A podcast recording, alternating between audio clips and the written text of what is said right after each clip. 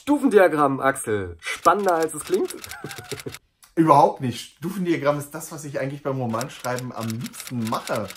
Muss ich ganz ehrlich sagen. Äh, mit Markus hatte ich mich vor einer Weile darüber unterhalten, was uns am Romanschreiben am meisten Spaß macht. Und ich bin darauf gekommen, dass mir das Planen am meisten Spaß macht. Und was wäre Planen ohne Stufendiagramm? Ja, ich habe übrigens gemerkt, es hat jetzt gar nichts mit dem Thema zu tun, äh, an der aktuellen Überarbeitung meines aktuellen Projektes, dass mir offensichtlich der zweite Entwurf am meisten Spaß macht. Ja, den mache ich auch gerne.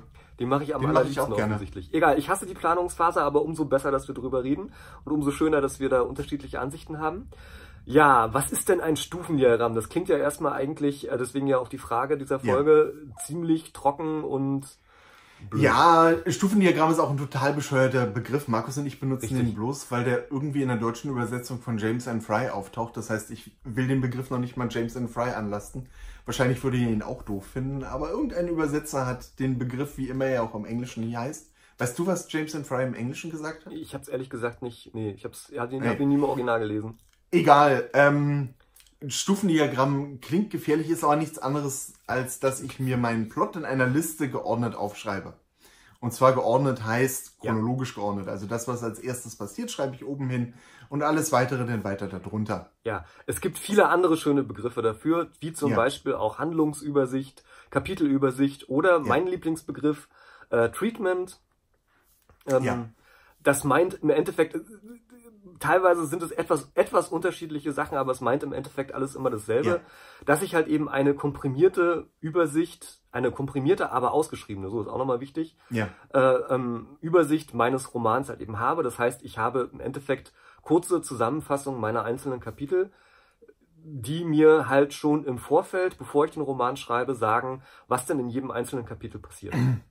Ja, wobei kurze Übersicht ist da so eine Sache. Das Ja. hält natürlich auch jeder Autor ein bisschen anders. Äh, Ich habe vor kurzem mit einem Autorenkollegen geredet, da war ich total glücklich, weil der genauso extrem wie ich an die Sache rangeht. Also Ja. meine, meine Handlungsübersicht ist äh, für einen 300-Seiten-Roman nachher dann so 60 Seiten lang. Das ist dann schon irgendwie extrem. Nichtsdestotrotz muss ich mir Gedanken darüber machen, wie ich das ordne, weil eine Handlungsübersicht oder Stufendiagramm nutzt mir nichts, wenn ich da einen langen Fließtext habe. Weil wenn ich den Fließtext Ja. habe und ich irgendwo in der Mitte äh, des Schreibens meines Romans sitze und nicht mehr weiß, oh, wie soll das denn jetzt eigentlich weitergehen? Und ich muss mich erst durch diesen Fließtext durch, äh, durchlesen, äh, das funktioniert so nicht. Deswegen, äh, ge- deswegen sollte man sich. Oh, jetzt bin ich gegen Stativ gestoßen. Ich hoffe, die Aufnahme ist nicht zu verwackelt. Entschuldigung. Deswegen sollte man sich äh, vorher Gedanken darüber machen, wie man das Ganze geordnet macht. Und da gibt es natürlich verschiedene Methoden. Wie so oft beim Romane schreiben. Die ganz klassische Methode, mit der ich auch angefangen habe, sind die berühmten Karteikarten. Tatsächlich hatte ich mir damals, ich war so irgendwo Anfang 20, einen riesigen Stapel Karteikarten besorgt, dazu solche äh, Klebis und habe die Dinger einfach an eine Tür gepackt. Mhm. Äh, das heißt also, auf dem ersten Klebi stand dann drauf, Anfang passiert bla bla bla und so weiter und so fort. Ähm, das kann man natürlich machen, hat verschiedene Vorteile. Zum Beispiel, ich kann es schnell hin und her räumen, die Klebis an der Tür. Und es ist alles ganz klassisch, es ist super analog. Äh, Nachteil ist natürlich, spätestens wenn ich im Café schreibe, ist es ein bisschen doof, wenn ich die Tür mitschleppe. Ja, oder ich habe Ähm, das Problem, dass ich irgendwann mehr Karteikarten als Türen habe und nicht mehr weiß, Ja. wo ich die kleben soll. Oder ich habe irgendwelche Billis, Billig-Klebis irgendwie besorgt und äh, die Karteikarten fallen ab und alles ist durcheinander. Oder man hat äh, Mitbewohner, kleine, kleine Kinder, Hunde oder Ja. was weiß immer, die die Karten auch ganz toll zum Spielen finden. Ah, und schon ist die Handlung des Romans völlig durcheinander. Zum Beispiel. Nichtsdestotrotz, nichtsdestotrotz weiß ich, dass es viele Autoren gibt, die das immer noch trotz digitaler Medien und allem Möglichen immer noch so machen. Und es hat natürlich verschiedene Vorteile. Ähm, wenn ich mit Karteikarten arbeiten würde oder auch ähm, mit einer digitalen Form von Karteikarten, ist der große Vorteil, dass es da oben meistens so eine Zeile gibt für die Überschrift. Und die nutze ich auch gerne. Mhm. Ähm, auch wenn ich nicht mit Karteikarten, sondern mit Scrivener ähm, arbeite, kommen wir vielleicht gleich nochmal dazu, dass ich äh, mir für jede Szene oder jedes Kapitel, bei mir ist es so, ähm, jede Karteikarte in Anführungszeichen ist ein Kapitel. Ich weiß aber auch Autoren, die es so machen, dass sie es szenenweise arbeiten. Mhm. Muss man gucken, was für einen passt. Dass ich da so eine kleine Überschrift mache, die mir dann hilft, wenn ich die Übersicht habe. Also meinetwegen große Schießerei. Mhm. Dann weiß ich eigentlich später, wenn ich überlege, okay, wie komme ich, kommt es jetzt zu dieser riesigen Auseinandersetzung und ich schaue mal in der Handlungsübersicht, dass ich diese Szene gleich finde. Das ist besser, als wenn dann da steht Kapitel 22. Weil dass die große Schießerei in Kapitel 22 stattfindet, weiß ich vermutlich nicht. Mhm. Später mehr. Ja, und dann schreibe ich mir noch verschiedene Informationen dazu auf. Wie hältst, handhabst du das, Markus? Was steht bei dir auf deinen Visiten, auf deinen Karteikarten? Mm, ja. ja. Ich. Äh, du arbeitest völlig anders. Nö. Ich, ich äh, wechsle nur immer wieder. Also ich bin noch lange nicht an dem Punkt, wo ich sagen kann, ich bin ja. ganz zufrieden mit meinem System. Es gibt immer wieder Sachen, die mir, die mir da auf die Füße fallen oder die ich nicht so gelungen finde. Aber in der Regel benutze ich die Überschriften äh, der Karteikarten als Zeitleiste. Also das heißt, ich schreibe immer mhm. oben, oben rein, also ähm, tatsächlich 01, 02, 03, 04, das sind mhm. halt immer die Anzahl der Kapitel. Und dann steht dann als nächstes Montag, 13. September, 4.28 Uhr. Oder ah, okay, das habe ich bei mir so ein bisschen daneben zu stehen. Ja. Mhm, ganz einfach aus dem Grund, weil die Zeit sagt mir halt später, wenn ich irgendwie gucke, nichts. Und ich schiebe ja die Sachen oft noch hin und her. Richtig. Und das bedeutet, dass ich dann auch die Zeiten natürlich ändere. Aber nichtsdestotrotz, ganz wichtig, das ist, ähm, hat sich bei mir also ist meiner Ansicht nach auch unverzichtbar, dass man sich wirklich, dass man wirklich mal, auch wenn es vielleicht im Roman nicht so vorkommt, dass man sich aber wirklich einen Gedanken darüber macht, wann spielt diese Szene, wie lange dauert die Szene. Ähm, weil manchmal wird es dann doch wichtig und dann merkt man vielleicht, okay, äh, das funktioniert ja so überhaupt nicht. Oder im schlimmsten Fall Lektor oder Leser merken, Moment, er war jetzt eben noch in Afrika und jetzt gefühlt drei Minuten später hockt er plötzlich in einer Bar in San Francisco. Ja. Also es liegt natürlich an meinem Arbeitsprozess, dass ich das so mache, wie ich das gerade gesagt habe. Ich bin, wie gesagt, auch nicht noch lange und wirklich nicht so richtig zufrieden damit, aber was mir halt eben bei meinen letzten Projekten äh, auf die Füße gefallen ist, beziehungsweise was die Testleser am meisten angemahnt oder moniert haben, ist, dass häufiger die Frage kam, wie passt denn das zeitlich jetzt hier zusammen? Warum sind die denn jetzt da? Vorher waren sie doch noch da. Also genau das, was du gerade gesagt hast. Oder wie sie sagen gerade, das war gestern, das war doch gar nicht gestern, das war doch vorgestern oder sowas. Und da merke ich halt, also dadurch, dass ich ja doch meist, also ich, ich habe halt meistens nur ein oder zwei Stunden am Tag zum Schreiben, wenn es hochkommt. Mhm. Und dann weiß ich halt eben nicht mehr äh, nach 30, 40 Tagen, was in Kapitel 1 wirklich passiert ist oder wie viel Zeit da wirklich vergangen ist, wenn ich am aktuellen Projekt gerade oder am aktuellen Text halt gerade schreibe. Ja. Das heißt, ich bin einfach sehr dankbar, wenn auf der Karteikarte halt steht, weiß ich nicht, halt eben 4. September und dann kann ich halt zurückgehen und sehe, ah, das dritte, das erste Kapitel hat am 3. September gespielt. Es ist also tatsächlich nur ein Tag vergangen. Das ist für mich erstmal ja. eine wichtige Information. Jetzt werden, ich sehe schon die Kommentare, äh, die mir jetzt Eon Timeline oder ähnliche Programme oder die, die Zeitleiste von Scrivener, äh Quatsch, von, von, von, von Papyrus Autor empfehlen. Papyrus. Also es gibt da halt ganz viele verschiedene äh, mhm. Software-Tools, die das irgendwie äh, für einen erledigen. Man kann auch eine Excel-Tabelle anlegen oder was auch immer. Ich mag aber wirklich gerne, das ist so ein Tick von mir, ich mag gerne so wenig wie möglich benutzen an Software und ich mag auch gerne meine Informationen so gut wie möglich irgendwie auf einen Blick, also in einer Datei halt irgendwie mhm. haben. Was natürlich immer dazu führt, dass ich mir sehr gut überlegen muss, was ich wo irgendwie reinschreibe. Ja. Das, was du gerade beschrieben hast, dieser Effekt, dass ich schnell sehen möchte, was passiert in einer Szene, den versuche ich dadurch zu erreichen, dass ich auf die Karteikarte in der Regel wirklich nur einen einzigen Satz zum Inhalt schreibe. Mhm. Also ich versuche mich darauf zu, zu, beschränken, in einem Satz zu sagen, was passiert jetzt eigentlich gerade in der Szene auf dieser Karteikarte. Wie gesagt, ich habe ein Stufendiagramm, in dem das nochmal alles ausführlicher steht, aber das ist sozusagen die Zusammenfassung. Erstens ist es eine ganz schöne Übung. Zweitens äh, ist es für mich selber so ein Klärungsprozess zu überlegen, was passiert denn eigentlich in der Szene, was ist das wirklich Wesentliche in dieser Szene und äh, ja, wie du schon sagst, es erfüllt das, was du mit deiner Überschrift halt eben machst. Ich weiß dann halt auch ganz genau, äh, was in der Szene eigentlich gerade passiert. Ja. Ähm, weitere Informationen, die ich auf jeden Fall auch irgendwo nochmal getrennt aufführen würde, dass ich sie gleich sehe, sind Ort. Mhm. Das heißt, wo spielt mhm. die Szene? Und das was ich bei mir auch, auch immer noch zu stehen habe, sind Perspektive ja. und welche Figuren in der Szene vorkommen. Perspektive, das mache ich ganz gerne, wenn ich da mehrere Perspektiven habe. Ich hatte bis jetzt nur in einem mhm. Roman den Fall, dass ich mehrere Perspektiven hatte, dann mache ich das bei Scrivener in Form von verschiedenen äh, Farben der Karteikarten. Ja, also jede, das, hm? jede, Perspektivfigur hm? kriegt eine andere Farbe und dann sehe ich auf einen Blick, äh, ja. wessen Perspektive in einer Szene gerade oder in einem Kapitel gerade vorherrscht. So, wir haben jetzt so irgendwie plötzlich auch schon ähm, darüber geredet, dass es verschiedene Möglichkeiten gibt, wenn man nicht immer seine Tür mit sich rumschleppen will. Obwohl ich auch sagen muss, das hat auch seine Vorteile, man kommt in interessante Gespräche. Ähm, und hat immer was dabei, falls man gerade überfallen wird oder so, um sich zu Ja, hören, aber oder? ich meine, mein Rücken wird auch nicht besser im Alter. Deswegen ähm, arbeite ich und ich weiß, du machst es auch. Wir arbeiten beide gerade in der Planungsphase viel mit Scrivener. Mhm.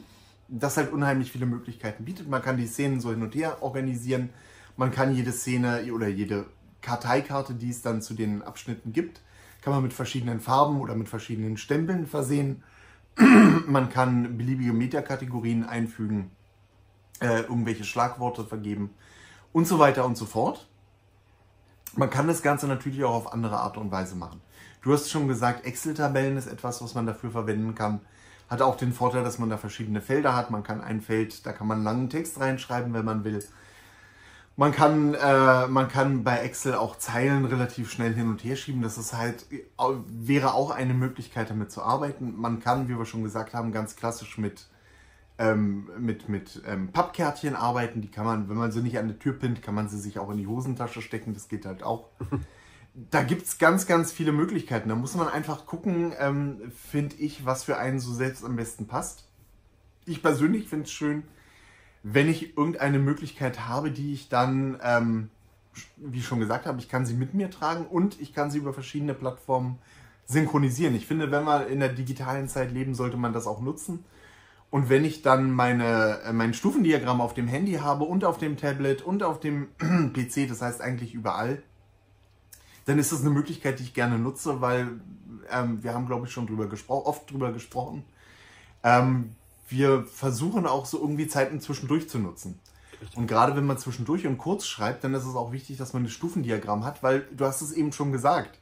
Wenn ich jetzt nicht acht Stunden am Stück schreibe, bin ich halt nicht so in der Handlung drin. Und da kommt es dann halt vor, dass ich da nochmal mit meinem Stufendiagramm beim Schreiben reingucken muss. Und dann ist ja. es natürlich toll, wenn ich das sozusagen aus der Tasche ziehen kann und es ist da.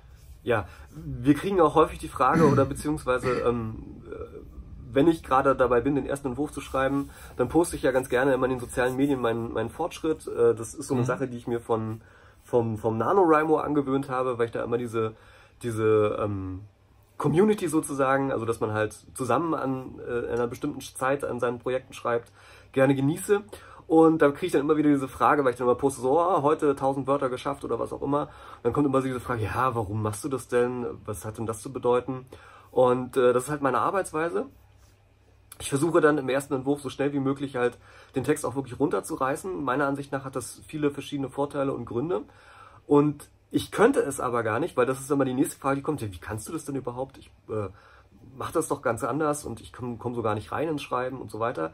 Äh, ich könnte das gar nicht, wenn ich kein Stufendiagramm hätte. Das Stufendiagramm ist sozusagen eine Art äh, Blaupause oder eine Art äh, ähm, ähm, Bauskizze, wie auch immer, für den Roman.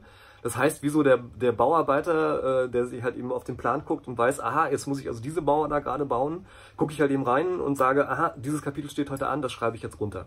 Das heißt, ja. ich bin da auch sehr fokussiert dann beim Schreiben. Ich mache mir gar nicht so großartig die Gedanken, was ist vorher passiert, was passiert als nächstes, sondern ich konzentriere mich, wenn mein Stufendiagramm Diagramm gut ist, klappt das. Ich konzentriere mich nur auf dieses eine Kapitel, das ich jetzt auch gerade äh, in der Zusammenfassung nochmal gelesen habe, wo ich also auch genau weiß, weil mein Stufendiagramm mir, es mir sagt, was ich halt eben auch zu schreiben habe und das schreibe ich dann runter. Und der große Zusammenhang sozusagen, also dass das wirklich alles nahtlos zusammenpasst und ineinander greift und keine Widersprüche entstehen, das passiert dann halt eben tatsächlich erst später. Ja. Ähm, und beziehungsweise, beziehungsweise im optimalen Fall, wenn ich perfekt gearbeitet habe, was natürlich nie vorkommt, ist es vorher geschehen. Ja. Da habe ich, dadurch, dass ich das Stufendiagramm entworfen habe, stelle ich zumindest sicher, dass die Szene, die ich schreibe, nicht so völlig an der Handlung vorbei ist. Ja, na, aber was ich zum Beispiel halt merke, was mhm. bei meiner Arbeitsweise natürlich passiert, das merke ich dann bei der Überarbeitung später, dass ich zum Beispiel, dass meine Figuren zum Beispiel in, in zwei Szenen ähm, dasselbe denken.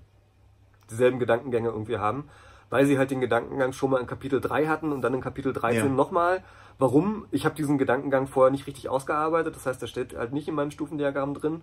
Ich habe natürlich im Kopf, dass sie das irgendwie mal, weiß ich nicht, zu dieser Schlussfolgerung kommen müssen oder diesen Gedanken halt haben müssen.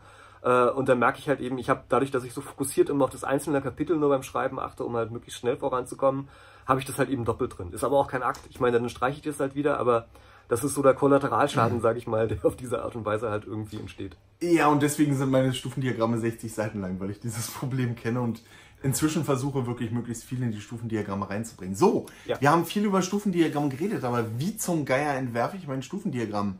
Setzt Ja. du dich hin, ähm, fängst mit der ersten Karteikarte an und arbeitest dich dann chronologisch zur 60. durch? Jein. Jein. Jein. Also, ähm, Ich bin gespannt.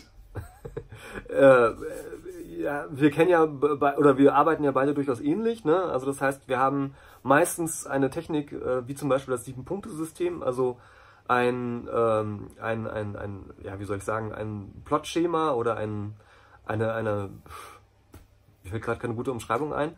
Plotschema ist, finde ich, ein super Wort dafür. Okay, ein Plotschema, an dem wir uns erstmal so ein bisschen entlanghangeln. Ähm, das haben wir schon oft genug gesagt, das ist auch populär. Man kann einfach mal auf unserem Kanal die Suchfunktion benutzen, da wird man viele schöne Videos zum Sieben-Punkte-System finden. Und das ist erstmal so eine grobe Richtschnur, wo ich meinen Plot entwickle. Da gehe ich auf gar keinen Fall chronologisch vor, sondern ich überlege mir halt die einzelnen Punkte, wie sie mir einfallen, beziehungsweise wie sie mir irgendwie in einer logischen Art und Weise oder in einer griffigen Art und Weise halt in den Kopf kommen. Äh, dann fange ich an, die Handlung so ein bisschen äh, genauer zu entwickeln anhand äh, des, äh, der Drei-Akte-Struktur. Das heißt, ich überlege mir, was kann in den einzelnen Akten passieren, was, wie, wie teile ich also diesen, diesen Grundplot, den ich habe, vernünftig in Akte auf, sodass ein, auch ein Spannungsbogen entsteht und so weiter. Auch da gehe ich in der Regel nicht chronologisch vor. Wenn ich dann tatsächlich das Stufendiagramm entwerfe, in dem Sinne, wie du das halt eben sagst, dass ich da also einzelne Zusammenfassungen der einzelnen Kapitel schreibe, dann gehe ich meistens doch recht chronologisch vor. Also ich meine, es kann Ah, passieren, okay. dass ich dann irgendwie in der Mitte merke, oh, mir fehlt jetzt aber ein Kapitel äh, am Anfang, dann gehe ich nochmal an den Anfang zurück und überarbeite dann nochmal was.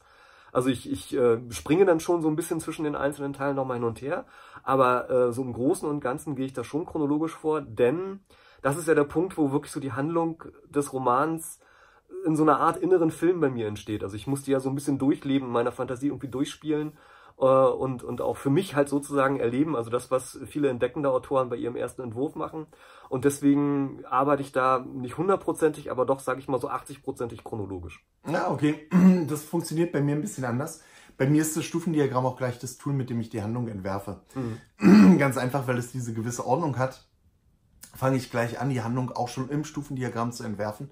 Was bedeutet, dass ich ähm, dann auch, es durchaus vorkommt, ich glaube sogar bei meinem aktuellen Projekt, dass ich vielleicht ein, zwei Szenen an den Anfang schreibe und dann das Ende schreibe und dann plötzlich irgendwas in der Mitte habe und dann mir etwas für den Anfang, ein, äh, für den Anfang wieder einfällt. Und ich dann schließlich dazu komme, die ganze Geschichte rückwärts vom Ende her aufzubauen. Das ist für mich auch so ein bisschen das Tolle am Stufendiagramm, dass ich schon gleich ähm, eine gewisse Ordnung habe, eine gewisse Struktur und ähm, dadurch, dass ich verschiedene Hierarchien habe, also die Ja. Überschrift, die es mir schnell vorgibt und dann den ausführlichen Text, dass das auch etwas ist, was ich in der Planungsphase, womit ich sehr gerne arbeite, weil es halt sehr geordnet ist Mhm. und meinen Gedanken gleichzeitig Struktur, ähm, Struktur gibt. Das heißt, eigentlich ist für mich eher das Stufendiagramm, Entschuldigung, ein Tool, mit dem ich ähm, plane. Als das Eklat benutze ich es später auch dann beim Schreiben, das hatten wir ja gesagt. Aber hauptsächlich ist es für mich das Stufendiagramm ein Tool, das ich für die Planung benutze meines Mhm. Romans. Ja, im Endeffekt auch. Also es ist für mich immer so der erste Test, ob die Handlung, die ich mir vorher ausgedacht habe, eigentlich auch funktioniert, sag ich. Ja, und das ist halt das Tolle an dem Stufendiagramm, dass es ähm, unheimlich vielseitig ist und dass es, dass es ähm, gleichzeitig mir ermöglicht, halt äh, dieses, dieses chaotische, das ja äh, jeder jedem kreativen Prozess irgendwie, jedem schöpferischen Prozess irgendwie innewohnt, dass ich das dann in eine geordnete Form bringe.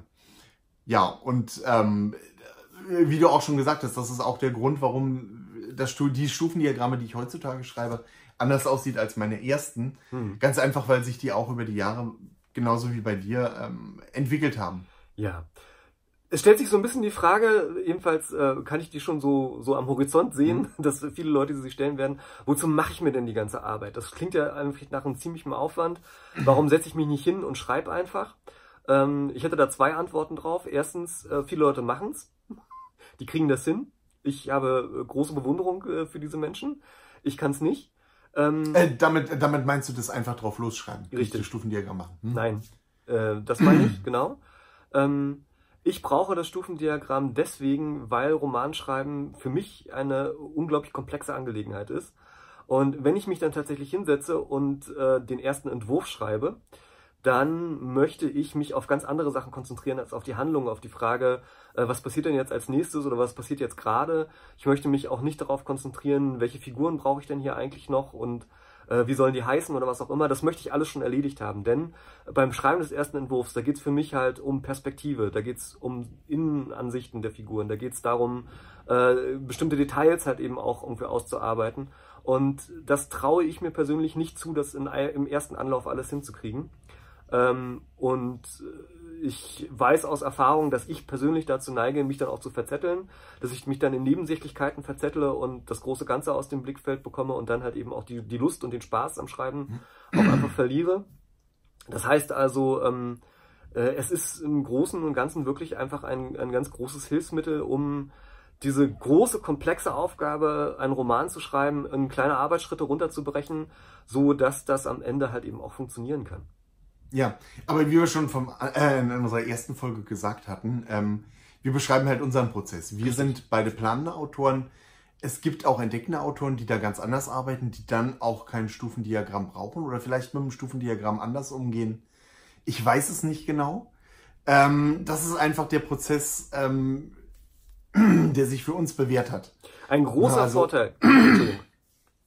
äh, tut mir leid wir müssen irgendwann später am Tag immer aufnehmen. Äh, morgens ist meine Stimme noch zurzeit irgendwie belegt. Muss irgendwie an Pollen liegen oder ich weiß nicht was. Ein großer Vorteil ähm, des Stufendiagramms ist auch der, mhm. dass, ähm, dass mein Roman kommunizierbar wird. Ja. Also ich kann schon, bevor ich anfange zu schreiben, mein Stufendiagramm, wie zum Beispiel dir, äh, ja. in die Hand drücken und sagen, guck mal hier, äh, das ist mein Roman, so stelle ich mir den vor. Und du musst dir halt nur, gut, bei mir sind es meistens eher so 20, 30 Seiten und nicht 60, mhm. äh, die musst du mir durchlesen und halt eben nicht gleich schon 400 Seiten und kannst dann unter Umständen sagen so, hm, das funktioniert hier aber nicht oder hm, überleg dir nochmal da, ja. da sehe ich eine Lücke oder weißt du genau, was du an der und der Stelle irgendwie machst und ähm, das ist äh, äh ein, ein, ja, ein für mich zumindest, für, für mich persönlich ein unglaublicher Vorteil, ähm, weil das unter Umständen sehr viel Arbeit spart und ja, mir auch ein Gefühl der Sicherheit gibt. Ja. Und es ist auch noch ein Tool, die Länge des Romans zu planen. Richtig. Ist mein Roman. Himmel, das ist ja furchtbar. Ist mein Roman zu lang, ist mein Roman zu kurz? Äh, Brauche ich vielleicht noch irgendwelche Szenen? Ähm, sollte ich vielleicht lieber irgendwelche Szenen rausschmeißen? Ja. Auch das ist etwas, wo mir das Stufendiagramm hilft. Das heißt, für Markus und mich, für uns ist das Stufendiagramm sozusagen die eierlegende Wollmilchsau. ähm, also ein Tool, mit dem man beim Romanschreiben fast alles machen kann oder sehr, sehr viel machen kann. Genau. Und das uns, also bei mir ist es zumindest so, das Stufendiagramm ist etwas, was mich vom, vom ersten Moment der Planung bis zur letzten Überarbeitung begleitet. Ja. Insofern für, für mich und ich glaube auch für dich absolut unverzichtbar. Auf jeden Fall. Ja, Markus, haben wir eine tolle Aufgabe für unsere Zuschauer und Zuhörer? Ja. Ja. ähm, ich schummel Das ist so super, bisschen. mir ist nichts eingefallen. ich schummel so ein bisschen, weil das eigentlich ein Punkt ist, der, den ich noch äh, als Inhalt unterbringen wollte. Ähm, ja, zu. es stellt sich immer so ein bisschen die Frage, oder ich, ich, ich höre häufig mhm. die Frage, ähm, ja, wie macht ihr das denn genau, wenn ihr den Plot im Kopf habt, also wenn ihr so ungefähr wisst, auf einer abstrakteren ja. Ebene, was denn da irgendwie passiert im Roman, wie schafft ihr das denn aus diesem äh, aus dieser Inhaltsangabe oder wie auch immer man das nennen möchte, dann einzelne Szenen zu entwickeln. Also wie bricht man ja. eine Handlung in einzelne Szenen runter? Und ähm, ich muss gestehen, ich habe, also gut, mir fallen so ein paar technische Lösungen für das Problem irgendwie ein, aber so eine richtig äh, griffige Lösung habe ich nicht. Ähm, ich bin da eher so ein bisschen esoterisch veranlagt an der Stelle. Ich würde mal sagen, äh, macht mal diesen, dieses Experiment und versucht euch eure Handlung, euren, eure Inhaltsangabe ähm, mal wirklich als Film vorzustellen. Also versucht mal, schließt ein wenig die Augen, denkt an eure Handlung und versucht dann mal so euch zu überlegen, wenn das ein Film wäre, mit welcher Szene beginnt es, äh, welche Einstell Kameraeinstellungen gibt es da, äh, wo sind die Schnitte, was passiert dann als nächstes, äh, ähm, wie sieht die nächste Szene aus, Ort und so weiter und so fort. Versucht euch das wirklich mal plastisch vorzustellen, äh, vor eurem inneren Auge sozusagen einen eigenen Film ablaufen zu lassen. Und dann ergibt sich für mich zumindest immer relativ schnell auch, ähm, was, äh, ja, oder wie ich halt eben tatsächlich konkret einzelne Szenen aus diesem Plot, Monster irgendwie entwickle. Ja, tolle Aufgabe. Ähm, haben wir wieder eine Woche geschafft. Oh Gott, Markus, nein, du hast mir gesagt, ich soll da wesentlich positiver rangehen und nicht Immer mit dem, oh Mann, das war ja anstrengend. War es ja auch gar nicht, ja mal wieder Spaß gemacht. Spaß Ja. der Anstrengung, eines meiner Lieblingsthemen. Ja, ah, Markus, mach du doch mal die Endabsage. Alles klar. Wenn euch dieses Video gefallen hat und ihr euch fragt, was ist denn eigentlich dieses Schreibdilettanten Sommercamp, von dem alle reden, dann gibt es eine Playlist, die sich hinter diesem i, was hier oben rechts sich befindet, ähm, ähm, ähm, finden könnt, indem ihr da draufklickt. Ihr könnt auch einfach unten in die Shownotes reingucken. Da habe ich diese Playlist für das äh, Schreibdilettanten Sommercamp ebenfalls verlinkt. Und wenn ihr auf einmal feststellt, dass dieses Sommercamp eine total gute Sache für euch ist, weil ihr äh, hier lernt über das Schreiben, was ihr schon immer äh, fragen wolltet, aber euch nie zu fragen getraut habt, ähm, und ihr diesen kleinen Kurs, der euch von der ersten Grundidee bis hin zur Veröffentlichung eures Romans mitnehmen werdet, nicht mehr verpassen wollt, dann könnt ihr ebenfalls unten rechts auf dieses große Viereck, auf dem Abonnieren steht und was auch noch rot leuchtet, klicken. Dann habt ihr den Kanal abonniert, aber wenn ihr auch noch benachrichtigt werden wollt, wenn es eine neue Folge gibt, die Überraschung, Überraschung, jeden Mittwoch herauskommt, dann könnt ihr auch noch auf das Glockensymbol klicken und die allergrößten Gefallen tut ihr uns, indem ihr uns erstens an eure Freunde und Bekannte weiterempfiehlt, meinetwegen auch an irgendwelche anderen Leute. Das Wichtige ist nur, dass sie einen YouTube-Zugriff haben und ähm, einen Computer, der Rest ist egal. Und ähm, ja, was bleibt an euch noch, bei euch noch an Fragen übrig? Was beschäftigt euch nach dieser Folge? Ähm, welche Punkte haben wir nicht gut genug ausgeführt oder welche Punkte haben wir vielleicht sogar vergessen? Ähm, ergänzt, fragt, was euch auf der Seele liegt. Ähm, manchmal beantworten wir diese Fragen halt auch so, schon gleich in den Kommentaren und manchmal entstehen dabei ganz, ganz tolle neue Themen für ganz, ganz tolle neue Folgen. Ja, ja. Äh, wir sind übrigens nicht nur für Kritik, sondern auch für Lob total empfänglich. Also ich zumindestens. Also das heißt, wenn euch die Folge super gut gefallen hat, schreibt das einfach auch in die Kommentare. Da freue ich mich sehr. Ja, und, weil ich es nicht so erwähnt habe, gebt uns einen Daumen Nein. hoch. Ja. Doch, nein, ich Wow. Ich werde auch Ja. gelobt. Alles in Ordnung. Ah, wow. Markus, Markus, Markus, wir müssen irgendwann diesen Abgesang doch, äh, doch mal als Video Ja, ja, aufnehmen. wir machen mal eine Endcard. so, Wenn dieses mit dem. Sommercamp hier vorbei ist, dann machen wir Mann, Mann. Mann, das ist ja furchtbar. Ich bin wirklich froh, dass du das heute gemacht hast. Ja, du musst mehr Kaffee trinken. Unter zwei Tassen Kaffee war Auf jeden Fall. Ich habe heute Morgen, ich habe heute Morgen noch keinen Kaffee getrunken. Das ist Siehst natürlich du? auch. Das, äh, haben wir in unserem Sommercamp eigentlich eine Folge über die perfekten Autoren Heißgetränke? Nein, ich glaube nicht. Das können Warum wir ja, nicht? das bringen wir Warum doch irgendwie nicht? unter. Keine Ahnung. Wir könnten das jetzt als kurzes Special hinterher schieben. Markus, was ist dein Lieblingsautoren Heißgetränk und warum? Kaffee. Warum? Warum? Äh, ich äh, ähm, mag Kaffee, ich, äh, schmeckt Mhm. und ähm, tatsächlich ähm, hat er auch eine belebende Wirkung und ähm, man wird durch Kaffee intelligenter. Echt? Ja, es gibt irgendwie Studien, die belegt haben, dass die Synapsentätigkeit halt eben zunimmt. Mhm. Ähm, das heißt, man wird kreativer, einfallsreicher und so weiter. Und Gibt es da eine optimale. Kaffeemenge oder ich habe keine Ahnung, ich trinke Kaffee einfach so viel wie reingeht. Ist natürlich bei als Autor auch so ein gewisses Problem, weil der Kaffee muss ja auch irgendwann wieder raus. ja, das ist äh, das Das unterbricht den. Schreibprozess. ja, äh, tatsächlich, tatsächlich hat sich mein Lieblingsautor an Heißgetränk über die letzten Jahre so ein bisschen gewandelt. Ähm, ich habe mit Tee angefangen, mit Früchtetee, mich dann zum schwarzen Tee durchgekämpft und momentan bin ich auch beim Kaffee, wobei das bei mir eher, eher dieser Kinderkaffee mit viel Milch ist, also Latte Macchiato oder Cappuccino oder was weiß ich. Nee, das mag ich gar nicht. Echt? Ja, aber ich bin auch allergisch gegen schlechten Kaffee. Also ich kann, Oh. ich kann zum Beispiel keinen Filterkaffee trinken. Das ist wirklich äh, Ah, okay. mies. Also ich brauche schon diesen, diesen kalten Crema. Ich bin da anspruchsvoll. Ja. Nee, Ich bin eine äh, kleine Diva, was Kaffee angeht. ich, ich äh, schreibe ja meistens außerhalb und deswegen mag ich Latte Macchiato und so gerne, weil man da immer die kleinen Kekse mit dazu bekommt. Die Kekse mag ich. Ich mag keine Kekse. Du magst keine Ich Kekse? mag keine Kekse. Mann, Mann, Mann. Ja, äh, das war unser Autoren-Special zu Heißgetränken. Ja. Es lohnt sich bei den Schreibdilettanten bis zur letzten Minute da zu bleiben. Da erfahrt ihr die wirklich wichtigen Sachen. Ja. Ja, das ist sozusagen das Äquivalent zu den Post-Credit-Szenen bei Marvel. Ja, genau. Ähm, ja, also wie gesagt, wer weiß, was das nächste Mal kommt. The Schreibdilettanten will return. Ja. Ja, Oh Gott, ich hören irgendwie, mal auf, mag ich bevor es mich, noch furchtbarer wird. Irgendwie, mag ich mich heute gar nicht von unseren Zuschauern verabschieden. Ja, Na egal. Bis dann. Bis dann, schreibt schön. Tschüss. Tschüss.